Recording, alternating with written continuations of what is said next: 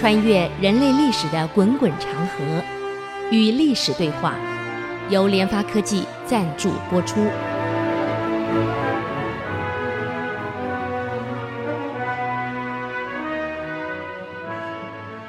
这里是 IC 之音竹科广播 FM 九七点五，您所收听的节目是《与历史对话》，我是刘灿良。啊，我们上礼拜谈到了这个吴元济被俘虏了。你想，原来朝廷的征剿过程当中，五路皆败，到第六路也输，后来换到李硕，才最终成功。那么这个成功过程当然有很多原因，大家这时候开始问他了，将领问他了。所以当帅跟当将是不一样的，当帅那个运筹帷幄太重要了，将领就是执行，领导你的部署执行。所以将领问他。请问主帅，我们有下面几个问题，到现在百思不解。我们只知道你成功了，吴元济被抓了，现在送回朝廷去受审了。前次五角全输，第六角还败，到你来一路顺畅。哎呀，我们跟着你真的是您是了不起啊，大帅呀、啊！可有些疑惑，请你能解释一下。啊，行，你问什么问题问？主帅，第一。刚开始的时候攻打狼山大败，那奇怪，我们都很灰心，你却很高兴，怎么回事啊？我们大家还在疑惑。第二，在吴房突袭打胜仗了，连来追逐我们的他的五百个骁勇骑士都被我们打掉了，等于是说吴房已经没有精锐了，取之如探囊取物。主帅，你反而停止攻击。让我们撤走，这又是什么原因？第三，冒着大风雪不停的前进，这个孤军深入而不畏惧，一般打仗是最怕孤军深入，你却一路进，最后得到成功，我们不理解您这样做的真正主因是什么？李硕说了，这个问题其实很简单嘛，你们动动脑袋。打仗不是光靠蛮力的嘛，有勇，你得还有谋嘛。嗯，狼山失利，我为什么高兴？让贼军轻视我，不做防范，以为我跟前五路一样，第六路一样，哎呀，根本就是酒囊饭桶，所以对我轻视而不防。当对方轻视而不防，我一个小败。而让对方的心理防卫全部松弛，我来一个大胜，有什么不好？看问题不能只看小打小闹啊，你得看我的整个目标是什么，能不能达到真正的目标跟目的，而不是一个小打小闹啊来决定的。第二，既然攻取了吴房了，我们打到吴房，吴房的精锐出来也被我们消灭了。我们却没有干脆把吴房拿下来，为什么？如果我们拿下吴房，吴房的部将会往哪里跑？逃兵往哪里跑？你们想一想，蔡州奔回主城，那你不是提醒着吴元济说我们打他了吗？听懂了没有？啊，所以我没有打吴忠，让这些部队继续留在吴房里面。那你想想看，我们撤了，他们去留无妨，他们也不会去跟吴元济说我们败得多惨，一般不会讲。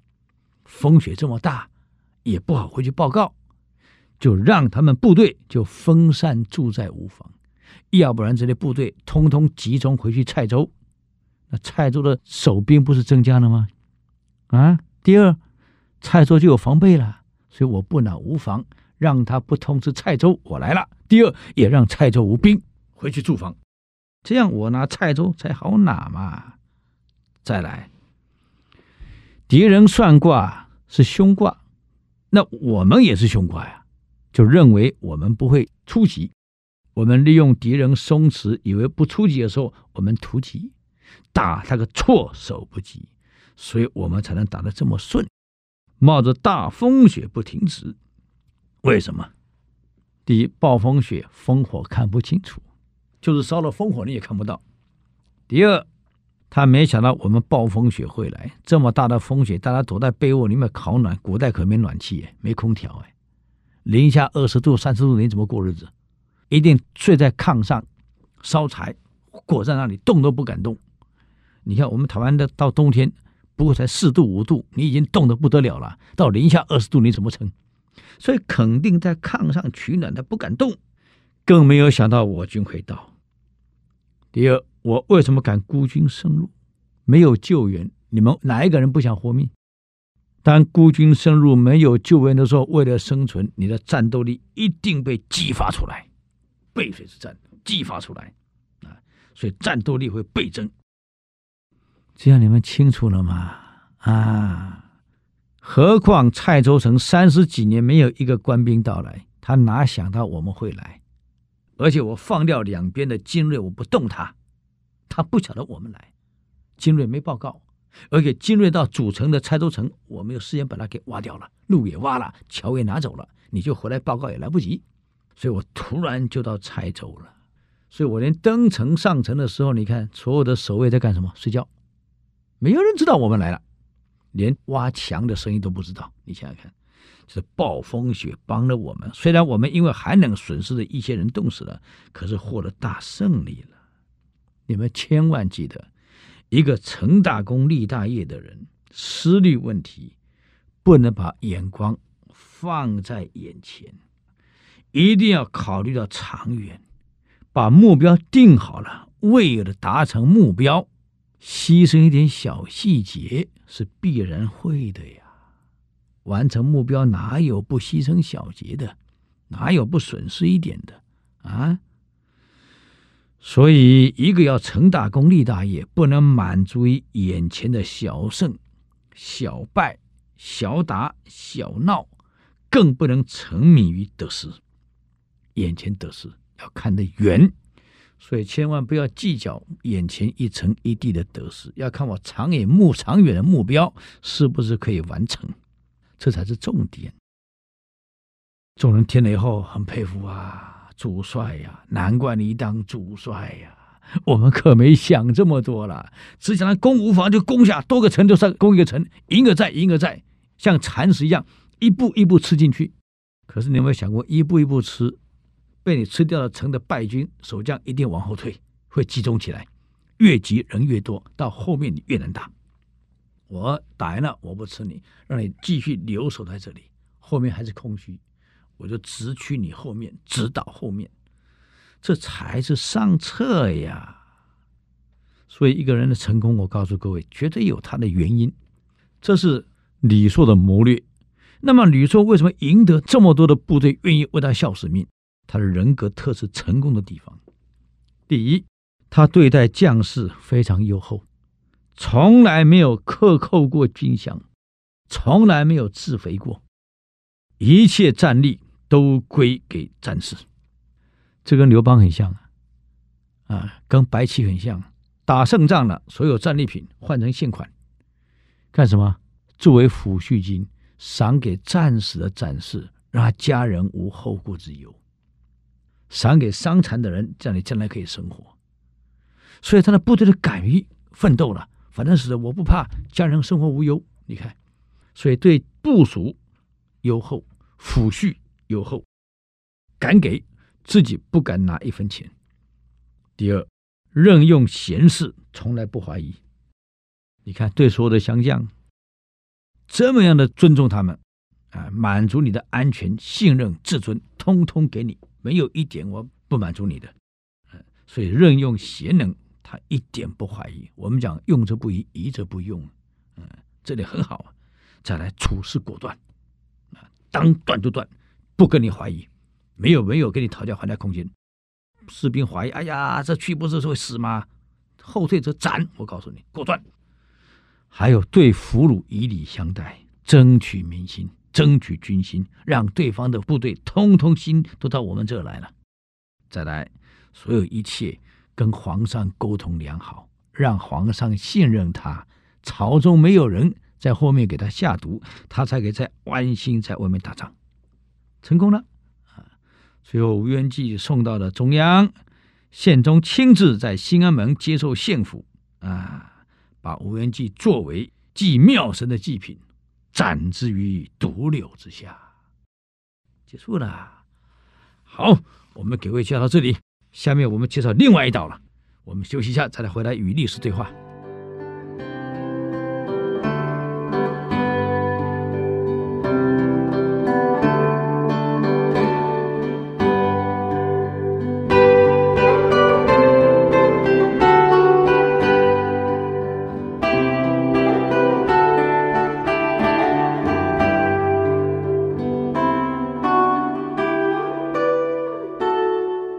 回来与历史对话，我是刘灿良。刚刚谈到宪宗平定了这个淮西，那现在还有一个节度使，运州，这个一个军人的军，右边一个耳朵旁啊，运州刺史也是节度使，叫李师道，他也不是第一代啊，也好多年了，从这个李政任节度使就一路传到现在。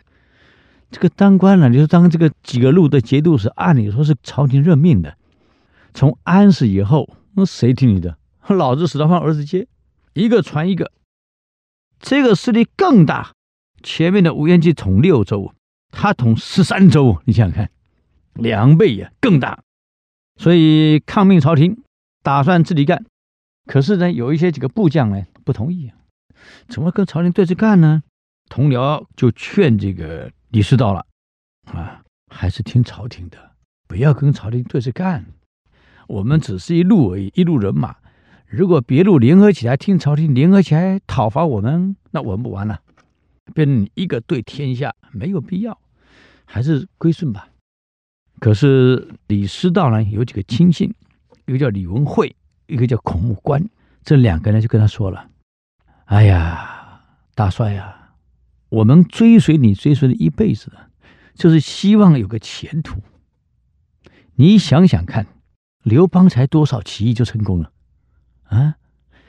我们现在拥有十三州，哎，这淮西两倍呀！朝廷对那么多节度使用兵，朝廷已经够累了，没那么多钱跟兵力再对付我们。何况我们的兵力是吴元济的三倍到五倍之间啊！我们兵强马壮，总算走出一个属于自己天下世界的路出来。凭什么无缘无故拿去送给朝廷啊？那个昏庸的朝廷有什么好谈的？我们自己来。这个高木郭况李公度这些人是混蛋呢。你想想看，这三个人吃你的饭，领你的饷，居然想拿我们十三州作为他升官窃取功名的资本。大帅，你想一想啊，他拿什么去给国家、给朝廷去升官？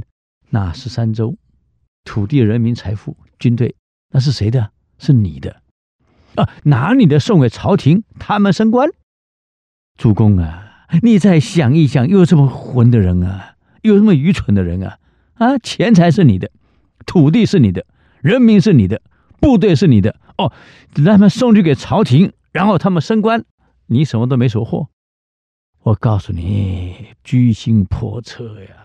完全是为了自己前途在打算，这种人留在我们这儿，终究是祸害。他们跟朝廷一定会有联系，那把我们底细通通给了朝廷，哪天朝廷来讨伐的时候，敌暗我明。主公，你想我们的下场是什么？李师道听了这个话以后，有没有道理？哎，这里有道理哦。你献给朝廷，你升官，献什么给朝廷？嗯，我的。那么十三州土地是我的，税收是我的，人民是我的，部队是我的。哦，你献给朝廷，你当官，那我干嘛？我绑去跟吴元济一样斩掉？休想！所以为了进一步铲除高木这些靠朝廷的人，他们想尽办法告密造罪。所以这几个人，李文惠等人就告诉这个李师道了。看来这个高木郭况啊。跟朝廷联系的这么密，跟朝廷联系的密，那也就是说变成我们的间谍了，在收集我们的一切给朝廷了啊！如果这样下去的话，我看大帅，我们这十三州早晚一无所有。到那个时候，你也一无所有了。李师道一听觉得有道理，干脆把高木给杀了，把郭况给囚禁了。这样一来，怎么样？反正以后再有提归顺朝廷者，斩！没人敢提了。李师道就在宇文会、孔文穆这些人的辅佐下，开始整顿军队。啊，挖战壕，高筑墙，广积粮，准备跟朝廷对着干了。这不幸的消息传来了，说淮西之乱平定了，被李硕给平掉了，吴元济斩了。李师道慌了，那下一个不我了，啊，吴元济都不是对手，那我怎么办？不知道怎么办。还好当时杀的是高木，囚禁的是郭况，李公道没囚禁。李公道跟这个李英坦呢，就趁机给李师道建议了。他说：“这还不容易，你看，已经两个地方被平掉了。今天为了自救，最好的办法是什么？大帅，你不用担心，我有个策略。”你不如把孩子送到京师当人质，其实到京师也没什么不好。表面是人质，其实有人保护的，好好的去学习、去了解内幕也很好嘛。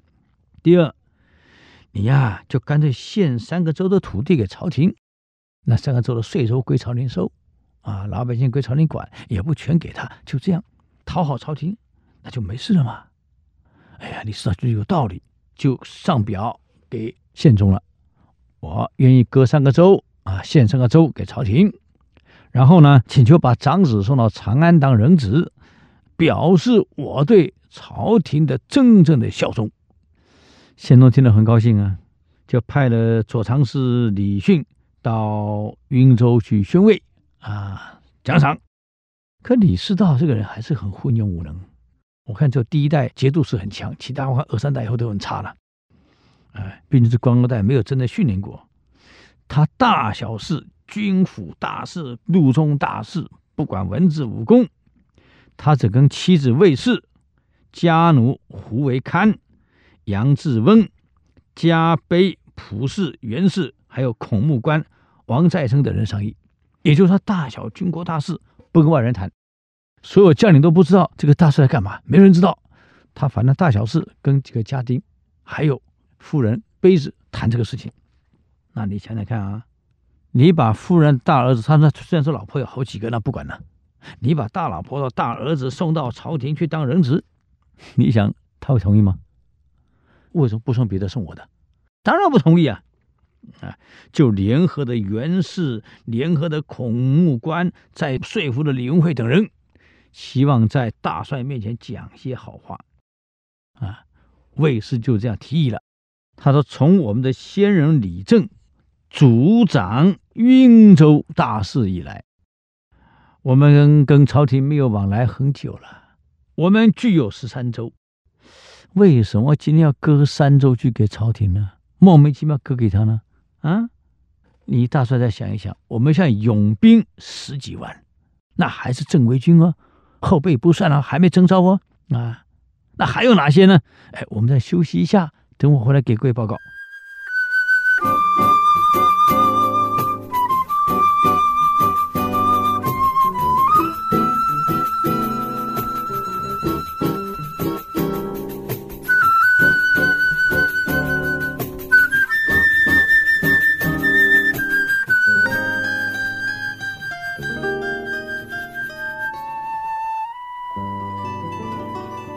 欢迎回来与律师对话。刚刚说到这个夫人跟他说了：“老公啊，你干嘛听信李公度那个谗言呢？儿子是我们的，你把他送去当人质，可升官却是他，他有功在朝廷。你献出三个州是我们的，啊，那升官却是他。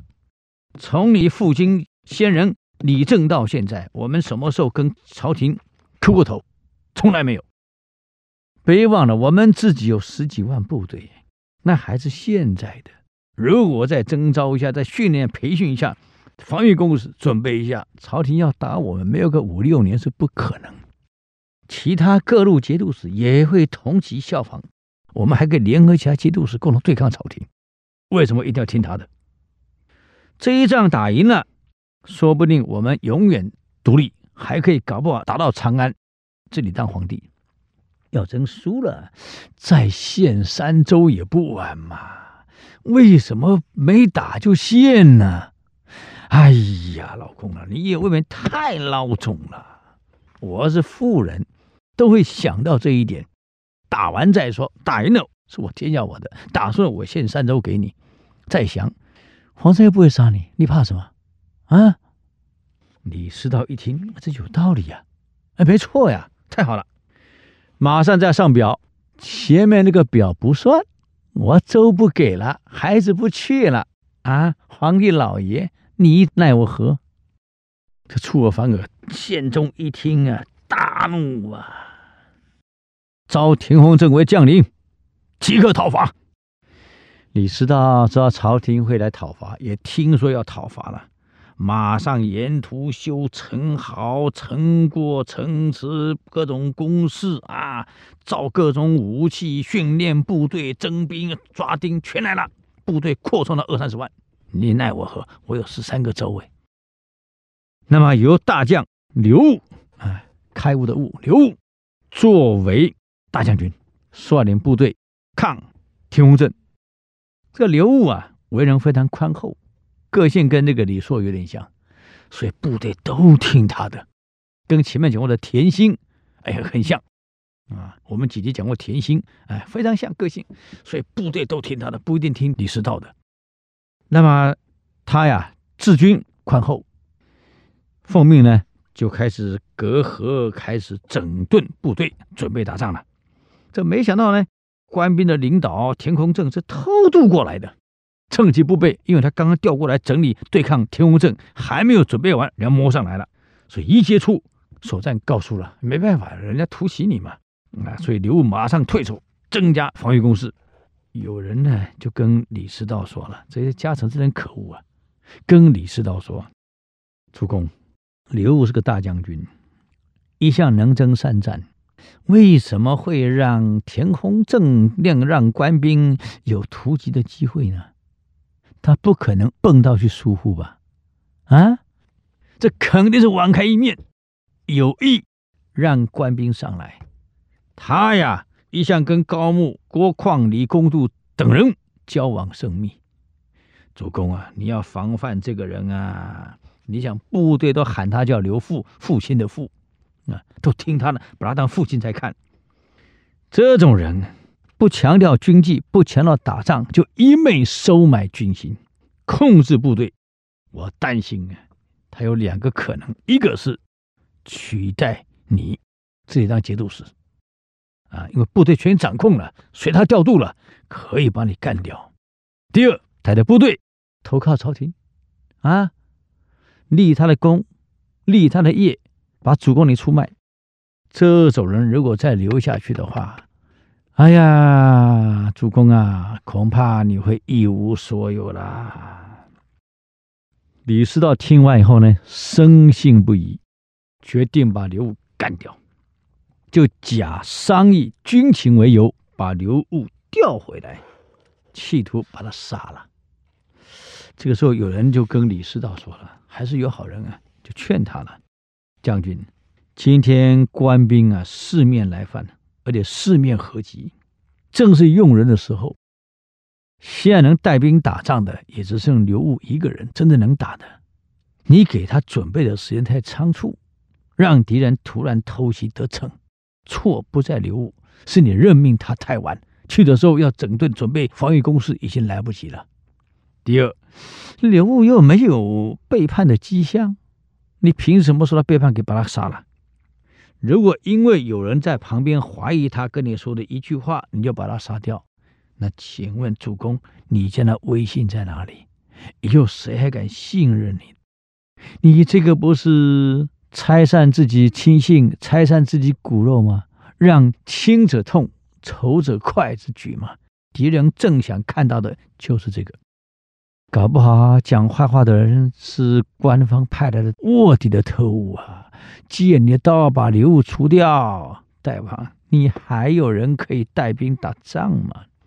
啊，这么紧要关头，你居然听信谗言要杀个大将，他犯什么错？没犯啊，只听一个人讲话而已。哦，一个人讲话就可以杀一个人，以后谁还敢效忠于你啊？那李师道这个人虽然混了，听完了也有道理，啊，啊，所以呢，就把刘武留下来住了十天后呢，就让他回营里去了。走的时候还赏了他一些金帛呀、啊，这个金钱啊，作为礼物给他带走。等刘回到营里后，才知道原来李师道调他去开会，是企图杀他。这刘知道内幕后了，是又惊讶，我没想到啊，这是我的主人啊，我为他效忠了一辈子，只因为一句谗言就杀我，愤怒啊！这哪里是当为人主的一种胸襟和态度？所以暗中呢，一方面备战，一方面对李师道的各种措施、言行、人来这里，统统开始防范。你看，我告诉各位啊，管理过程如果变成上下互相防备，上面不信任下面，下面不信任上面，彼此防卫，彼此防备。甚至于可能置对方于死地的时候，这个组织团队就毁了，可你完了，没救了。那么这个时候呢，刘武已经警觉到李师道原来要杀他，不是在开会。那你讲我效忠你们父子几代了，这么努力，今天换来的是一句谗言，我就可能被杀。所以啊，暗中不得不进行各种防御准备。那么又因为刘武呢被派在外面防御。抵抗官兵中央部队，这个李师道又担心他被派去以后呢，他万一不听话怎么办？兵权在他手里，所以就要求把他的儿子刘从建送到中央当个官。那么他的儿子呢，跟李师道的那一些奴隶呀、家人啊、妻子啊、小三等等，哎，交往甚密啊，所以对李师道的阴谋那了如指掌啊。这了如指掌有什么好处呢？哎，我们休息一下，再回来与历史对话。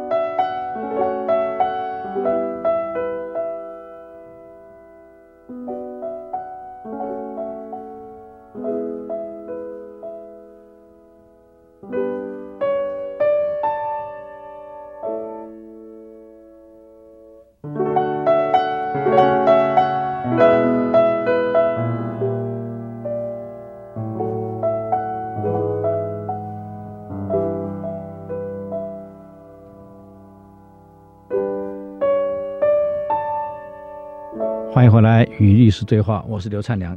刚刚讲到要杀刘悟，后来没有杀成，把他放回去了。那么为了防范呢，把他儿子调到身边，表面给他当个职位，其实就近看管。而他儿子也算成才，哎呀，就跟李世道家人所有家丁家臣混得好的不得了，所以把李世道家里什么事都摸透了，私下会通知他父亲。那么这个时候又有人跟李世道说了。你把刘戊放回去，我告诉你，终究是个新患。你是众虎归山，好不容易把他坑来了，你又把他弄回去，你有病啊！不除他，将来他除你。你看他的防务这么松弛，为什么松弛？都故意在留破洞给官兵，这说明了在演戏，表面在防官兵，其实早就勾结了。你还不赶快动啊！这李师道想的有道理，终于下决定铲掉刘戊，就秘密派了两个使者，带了一封信来了。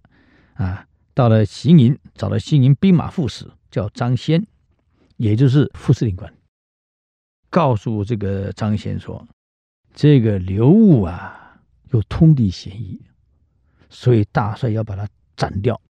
这个任务呢，交给你来干，你就找机会。”把刘杀了，脑袋送过来。大帅讲好了，由你接替刘的位置，你来当司令官，还有重赏。那么我们刚刚讲过，大家叫刘叫刘复，复兴的复，因为他带兵很好，从来不贪不坑不扣，什么都好处给大家，大家都喜欢他，尊敬他，所以刘兴对他也很尊重，又是人品。一看到是这个使者讲的话跟文书，表面上很镇定。哇，真的啊！我杀了我当司令官啊，那还得演戏哦。对啊，主公说你杀了你当司令官，还有重赏。那好，那好。不过这样子，上次我们老板把他调回去杀他，没有杀成，把他放回来。他呀回来知道了，所以对老板的各种措施都有防范，我不好下手了。这样子，他现在啊，正好在两里外，在高丘，在搭营帐，挖掘工事，不妨这样，现在去跟他讲，说这个李师道派了两个大使来，有重赏来慰问，而且慰问品也送到了，重赏也到了，你看怎么样？然后我把他诓回来。他就不会有怀疑了，没错！你叫我当司令官，跟官兵打仗，那你总得宣慰嘛，呃，总得厚赏嘛。像厚赏也到了，宣慰到了，两个特使都到了，哎，请你回来领这个赏赐的品，主公送的，他一定不怀疑。所以一回来一进营中，我们就把他干掉。这两个使者一听，嗯，好，就这样。所以张先就骑着马哇啦哇啦哇啦跑去找刘武了。见到刘武以后呢？支开所有的人，偷偷把信给刘武看。刘一看，杀我。嗯，刘武就没什么讲话了，想一想，嗯，就让张先带着人偷偷回到营里，把两个使者干掉了。那么天上黑的时候呢，刘武才回到行营，加强各种戒备，并招来将领，很严肃的神态对所有将领说了。记得啊，这下的戒备不是戒备官兵哦，是戒备窝里反哦。你要我来防范，结果你要来杀我，那你想想看，所有官兵跟他关系这么好，都听他的，他马上跟所有的官兵就这样念了，讲话了。列位，我跟你们一样，跟诸位将领们、士兵们，不顾身家性命，拼死来抵抗朝廷的官兵。你要晓得，我们跟官兵对抗，那是主位。是全族的罪名哎，可是你们想过没有？要跟朝廷对抗的是只有李世道一个人，不是我们跟他的那些家人，可是却拿我们的生命跟全族的生命来抵住。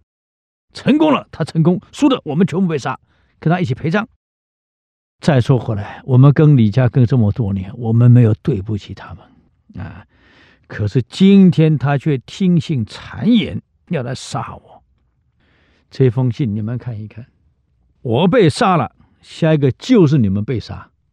你想想，高木被杀，郭况被囚，哪一个有好下场？忠贞之士没有一个好下场，一个一个被铲。我们很危险啊！何况天子讨伐的是李师道一个人，跟我们有什么关系？啊，我们这样效忠于他，为他出生入死，得的是什么下场？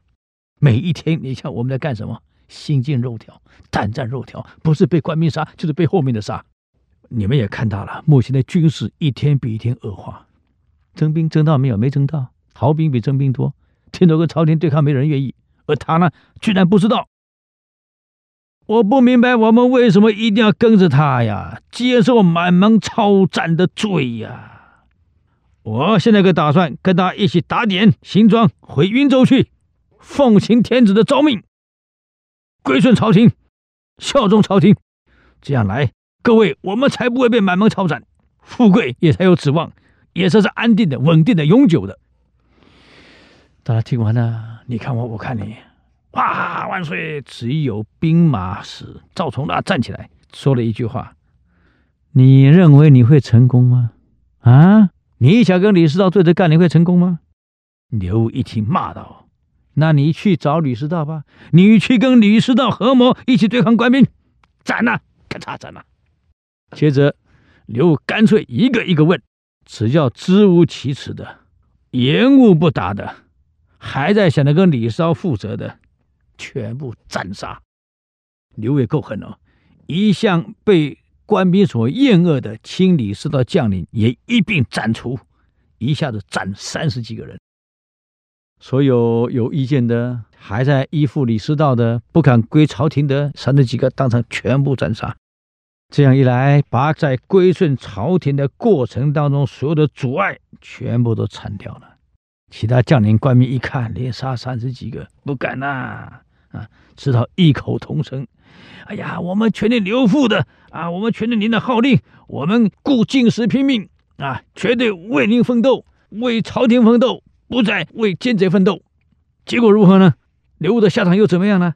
来，各位我们今天就给各位介绍到这儿，下礼拜继续给各位分析刘悟的下场跟李师道的结果。如果您对我们的节目有任何建议跟指教，请到 IC 之音留言。我们的网址是 triple w 点 ic 九七五点 com，与历史对话。我们下周见。